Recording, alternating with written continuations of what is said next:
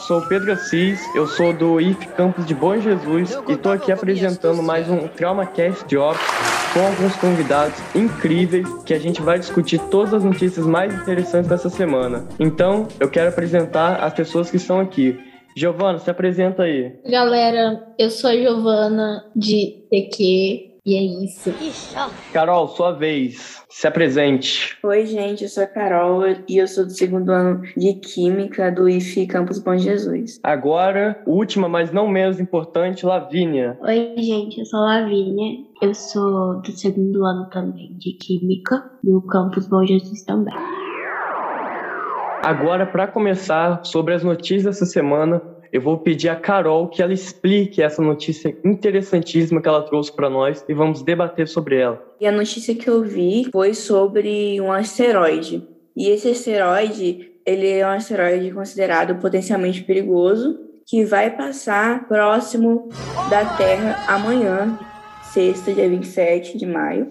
E logo quando eu vi essa notícia, já sabia que ia trazer aqui para TamaCast, porque esse asteroide ele é um asteroide característico como potencialmente perigoso, de quase 2 quilômetros. Assim, para ser exata, ele tem cerca de 1,8 quilômetros de diâmetro. No caso, esse corpo, esse corpo celeste, vai passar cerca de 10 vezes a distância média entre a Terra e a Lua. Essa distância entre a Terra e a Lua seja mais ou menos assim, uns 4 milhões de quilômetros. Então, vocês podem perguntar: ah, se são 4 milhões de quilômetros, por que, que ele é considerado um asteroide potencialmente perigoso, sabe? Então, essa definição de um asteroide potencialmente perigoso, de um objeto potencialmente perigoso, basicamente qualquer objeto que passe a menos de 0,5 unidades astronômicas. Assim, uma unidade astronômica quer dizer a distância da Terra ao Sol, sabe? De acordo com o cientista da NASA, chamado Pedro Bernardinelli, olá, olá. essa definição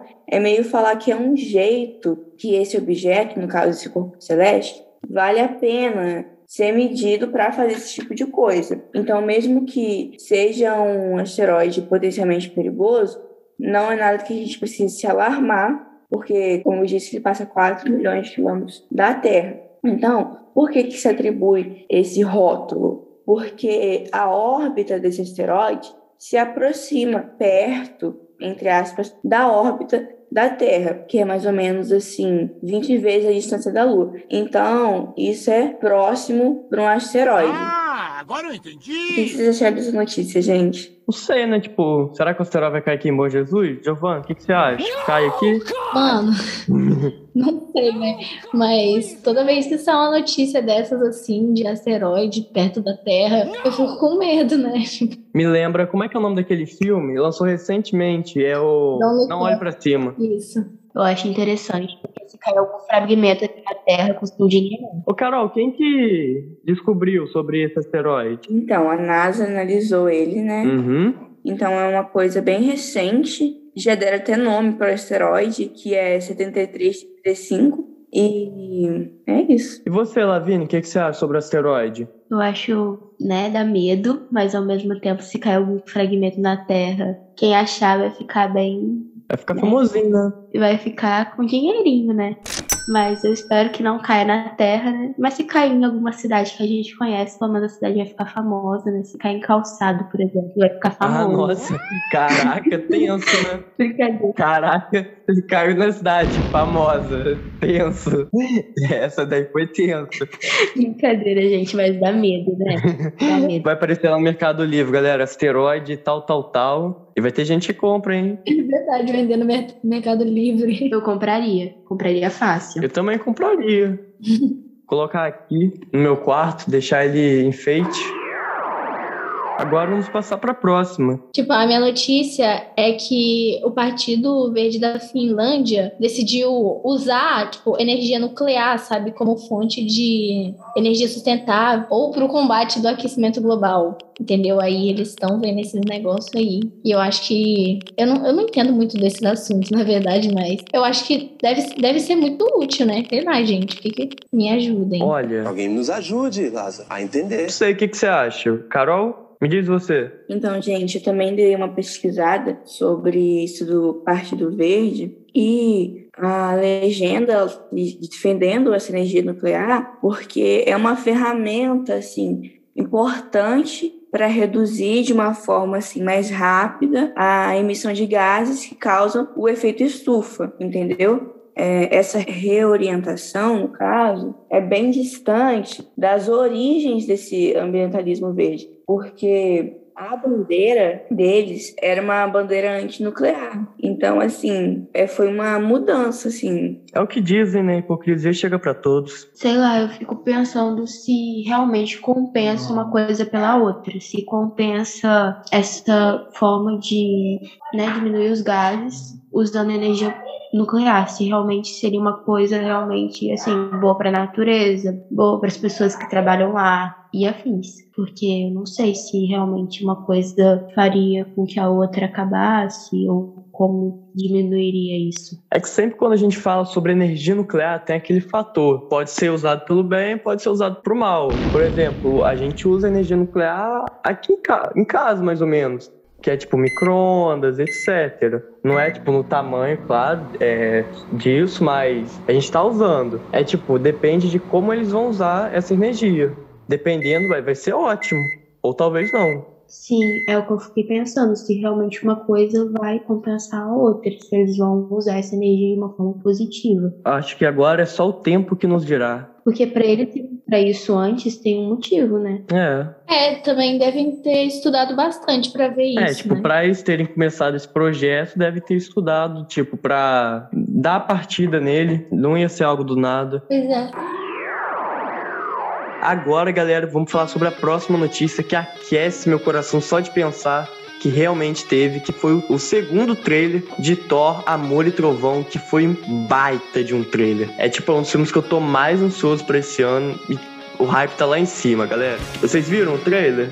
Cara, eu não assisti o trailer, mas eu assisti, tipo, eu amo Thor, mas enfim. Não, tipo, o novo diretor de Thor, ele assumiu, né, Thor 3. A trilogia de Thor não era aquela, era tipo ou abaixo do MCU. Thor 1 e Thor 2 são muito chatos, mas o Thor 3 tipo, deu um salto que foi assim incrível, tanto cinematograficamente, porque o filme é lindo, tanto no roteiro em si. O Taika Waititi é um gênio, ele faz umas piadas que são tipo, tem uma sacada que é maravilhoso. Quem, alguém aí já viu Thor 3? Não tenho certeza de qual eu vi, não. Eu vi um que aparecia o Hulk. É o que ele luta com o Hulk. É, foi esse que eu vi. Eu achei legal, achei maneiro. Ah, sim, o Ragnarok. É muito bom esse filme. E o Thor 4 tá sensacional. É tipo, parece que o Taika Waititi agora ele vai poder fazer o que ele quiser e vai fazer o filme da vida dele. Não é um filme de fanservice, não é um filme tipo de grande escala. É o filme do o Thor querendo se entender mais, a gente conhecer mais da mitologia do personagem. E, cara, isso vai ser sensacional. Ver a Natalie Portman como Thor, incrível. Os bra o braço dela é maior que eu. Eu fiquei assim,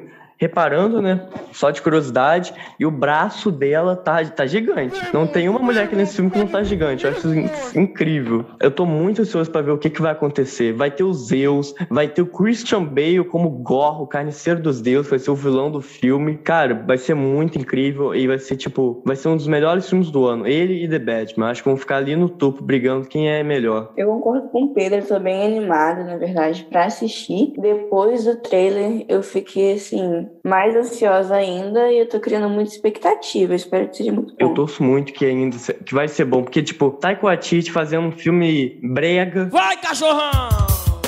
Thor é um filme brega, ele se assume como um filme brega e isso é maravilhoso. Ele já falou que o filme não vai ser uma passagem de bastão, então a gente provavelmente não vai ver o Thor morrendo, coisa do tipo. Mas vai ser muito incrível a dinâmica dele com a, a antiga namorada, que agora é a nova Thor. Então vamos ficar no aguardo, ver o que mais vai rolar.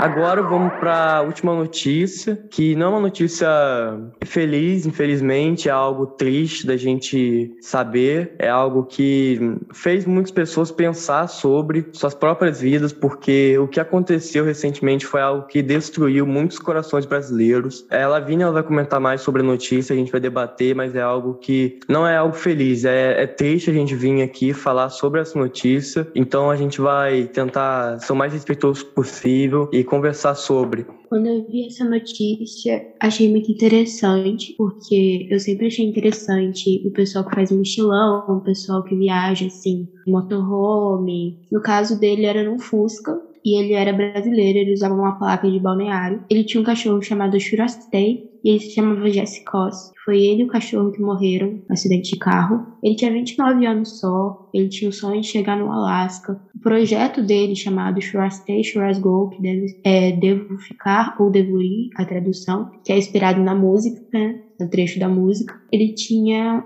a vontade de chegar no Alasca. E ele viajou por 17 países, ele estava indo pro 18 e ele não chegou no Alasca, mas no, no dia 24 ou 25 ele bateu um milhão na quarta. E ele ficou com perfil da iniciativa com um milhão, agora ele já tá com um milhão e pouco. Ele teve que parar por um ano e meio a viagem dele por causa da pandemia. E ele voltou esse ano com o objetivo de chegar na Alasca, ele já estava quase lá e ele não conseguiu. E é muito triste você ver uma pessoa que ficou tanto tempo querendo uma coisa e não conseguiu, mas eu tenho certeza que, de certa forma, ele conseguiu o sonho dele, né? Ele viajou para muitos lugares e viveu uma vida que poucas pessoas viveram, né? Viveu a vida da forma mais feliz possível para ele, que ele procurou, né? E ele vai ganhar uma homenagem, né, em Balneário Camboriú. Ele vai ganhar murais no ar e é isso. Antes de mais nada, a gente quer deixar nossos pêsames para famílias e amigos. Quem estiver ouvindo, reze pela família,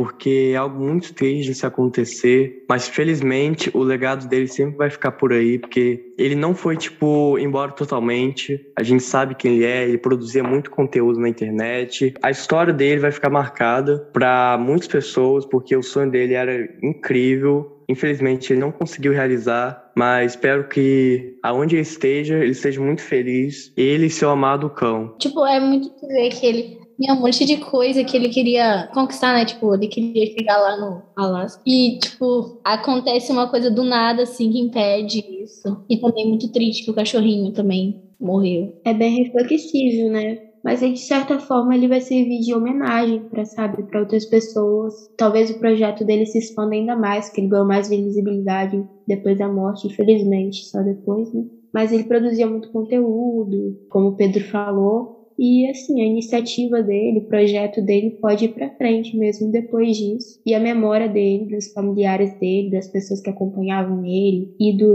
Rastay também, vão ficar sempre guardados nas memórias dos parentes dele. E eu espero que, né, nas pessoas que vejam esse podcast também.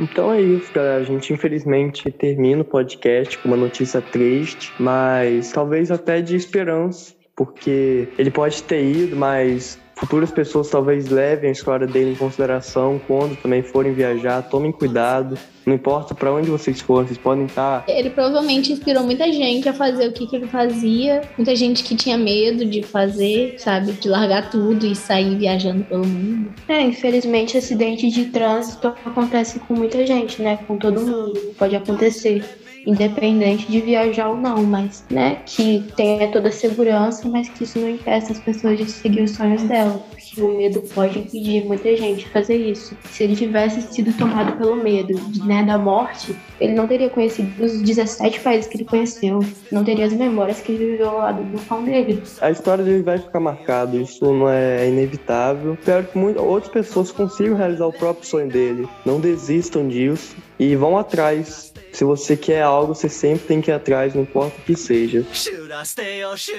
Então é isso, pessoal. A gente vai finalizar mais um TraumaCast da Europa. Espero ver você semana, é, semana que vem junto com a gente, porque toda semana estamos aí fazendo esse podcast maroto, maravilhoso aqui. Hoje a gente não teve a presença de um amigo maravilhoso que é o Rafael, mas espero que semana que vem ele esteja aí com a gente. Então é isso. Muito obrigado pela sua presença, por escutar a gente.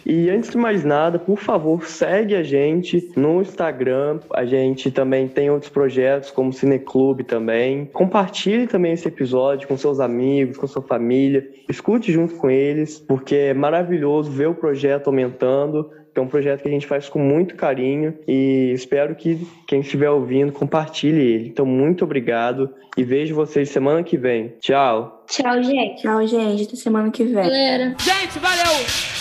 Quem gostou, bate não gostou, paciência. Valeu pela moral, obrigado.